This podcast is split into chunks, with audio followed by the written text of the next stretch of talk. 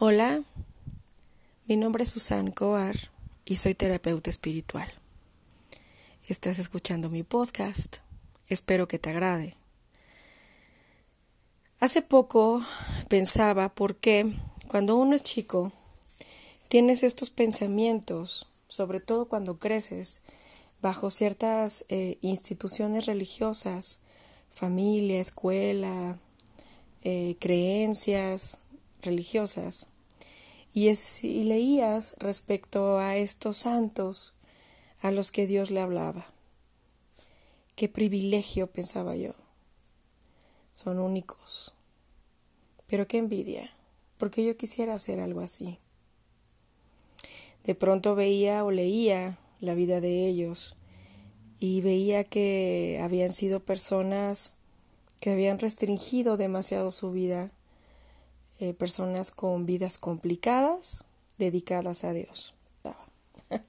Ayer era cuando ya me dejaba de gustar un poquito y decía, no, creo que soy un poco más mundana, me gustan los regalos este de, de cumpleaños, ¿no?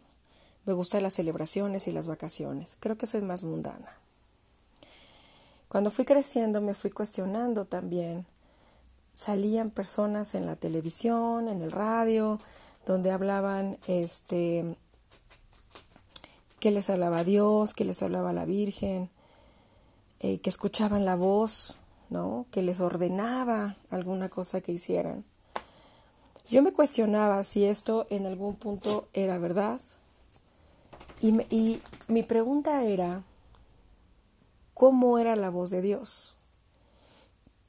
Normalmente en las películas te ponen la voz de Dios una voz fuerte, masculina, este, aguda, ¿no? Eh, una voz imperativa, siempre la ponen así como tú y así como algo que asusta. Entonces yo decía, bueno, escucharán eso, ¿cómo no les da miedo, no? Es Dios, pero vamos, estar escuchando una voz diferente debe de ser un poco temeroso fui cuestionándome muchas cosas cuando estaba yo más grande y muchas de las historias me parecían como salidas de un cuento o de una novela de ciencia ficción. Cuando llegué a trabajar o llegué a conocer a Los Ángeles, fue hace 12 años, poquito más de 12 años. Sin embargo, yo ya tenía un estudio previo en cuanto a algunas corrientes de teología, algunas corrientes eh, pues más espirituales, un tanto obscuras. Cuando llego al camino de los ángeles, pues yo no sabía absolutamente nada más que los tres ángeles que conocía a través de la Biblia, ¿no? Y que la mayor parte de las personas que hemos crecido bajo este contexto religioso, pues también teníamos. Por supuesto me imaginaba esta perfección física, esta, eh, esta imagen de los ángeles de ser hermosos, perfectos, blancos, eh, cabello castaño, largo, eh, no sé, su, su, su, traje de, este, de guerrero, no sé, me imaginaba toda esta, esta historia que, bueno, nos han querido vender, ¿no? Al final descubrí que estos seres eh, estos ángeles no son más que unos seres de luz que tratamos de humanizarlos para ponerlos un poco hacia nosotros, ¿no? Empecé a conocer cada uno de ellos y, y con conocer no me refiero que los haya conocido en persona, sino empecé a trabajar con las virtudes y con las cualidades que cada uno tenía. En ese momento descubrí, y de manera personal se los digo, a mí Dios nunca me ha hablado de forma literal. Me ha hablado a través de personas, me ha hablado a través de obras que la gente ha hecho, pero siempre es a través de alguien. Lo mismo sucede con los ángeles. Los ángeles no van a llegar a tu puerta a tocarte y te van a decir yo soy el arcángel Miguel y vengo a protegerte. No. Ellos te van a mandar personas, situaciones, acciones, emociones que te van a dar a entender que están contigo y que te están apoyando. Esto es una cuestión de fe y de creencia. Sin embargo, muchos de estos ángeles se llegan a manifestar a través de los sueños, a través del amor de una madre, a través del amor entre hermanos, del respeto, del amor desinteresado cuando haces a alguien por alguien que no conozcas y que no sabías por qué tenías que ayudarle, pero algo dentro de ti te dijo, ayuda.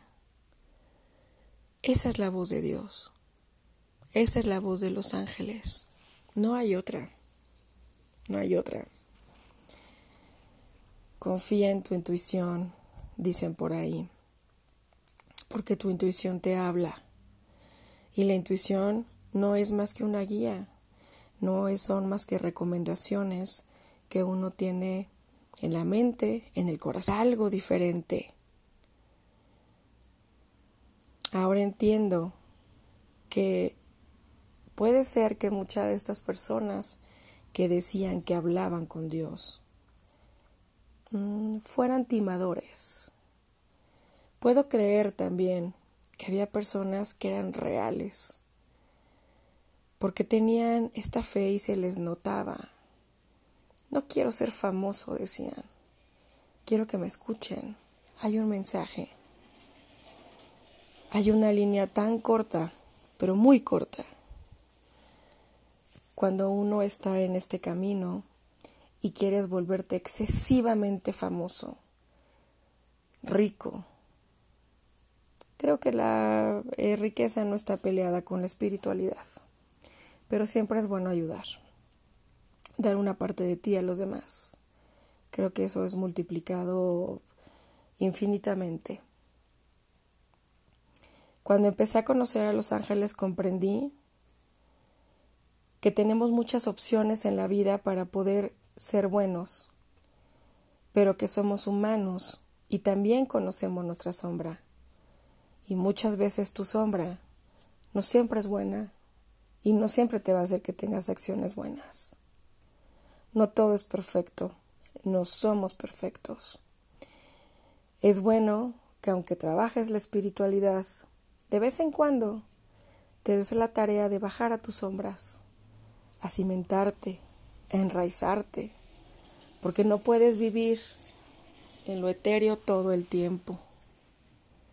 Te desconectas de la gente con la que estás, te desconectas de la empatía, te desconectas de la compasión porque estás tan ensimismado trabajando en ti que no te das cuenta que todo ese trabajo espiritual no solamente es para ti, también es para alguien más. Yo te invito a que si estás en el camino trabajando tu espiritualidad, te sanes tú. Primero empezando en casa, que es tu casa, eres tú. No podemos sanar a los demás cuando nosotros estamos hechos pedazos. Puedes ayudar, pero no puedes sanar. ¿Qué estarías ofreciendo? Lo otro que yo te puedo recomendar es que pienses bien que antes de meterle el pie a una persona, ese pie te lo estás metiendo a ti mismo porque hay algo que se llama efecto dominó, una reacción en cadena. Si tú hablas mal de una persona, eventualmente alguien va a hablar mal de ti. Y feo, peor. Si tú le metes el pie a una persona, es posible que la persona a la que tú le metas el pie se caiga porque no quieres ver que crezca más que tú. Entonces, ¿de verdad eres espiritual? porque no puedes dejar que otra persona crezca más que tú? ¿Por qué no aprendes mejor de ella? ¿Por qué no, no, no es que la copies o la imites? Pero ¿por qué no aprendes que hay una persona que tiene algo que a lo mejor tú no? Y lejos de decir, ¿por qué sí? Ella sí y yo no. ¿Por qué no dices, voy a hacer algo al respecto? Voy a trabajar en mí porque hay cosas que debo mejorar, evidentemente. Esto se llama congruencia. Sé congruente. Sé congruente en tus acciones, en tu pensamiento, en, tus emociones. Pienso yo que cuando trabajes con esto, cuando trabajemos realmente con esto, la vida va a cambiar. No por ser espiritual, eres bueno. No por ser ateo, eres malo. Tus acciones hablan por ti. Si tú eres maestro, si tú eres un maestro en esta vida y te tocó ser un maestro de luz, es tu responsabilidad enseñarle a la gente la empatía.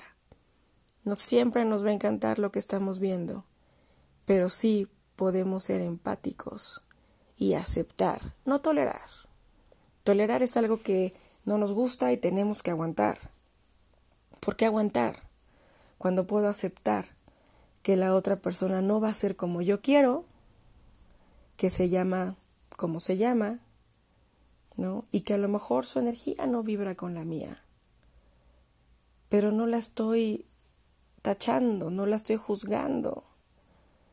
¿no? Como dicen por ahí, por cada dedo que tú pongas enfrente hay tres dedos atrás de ti. Entonces yo les invito a que, sean, a que seamos más congruentes. Les mando un gran beso, un gran abrazo. Muchas gracias por escucharme, por seguirme, por compartirme en este camino que se llama vida, en esta aventura increíble, donde tenemos tantas y tantas cosas por aprender. Les mando muchas bendiciones y nos vemos en el siguiente capítulo.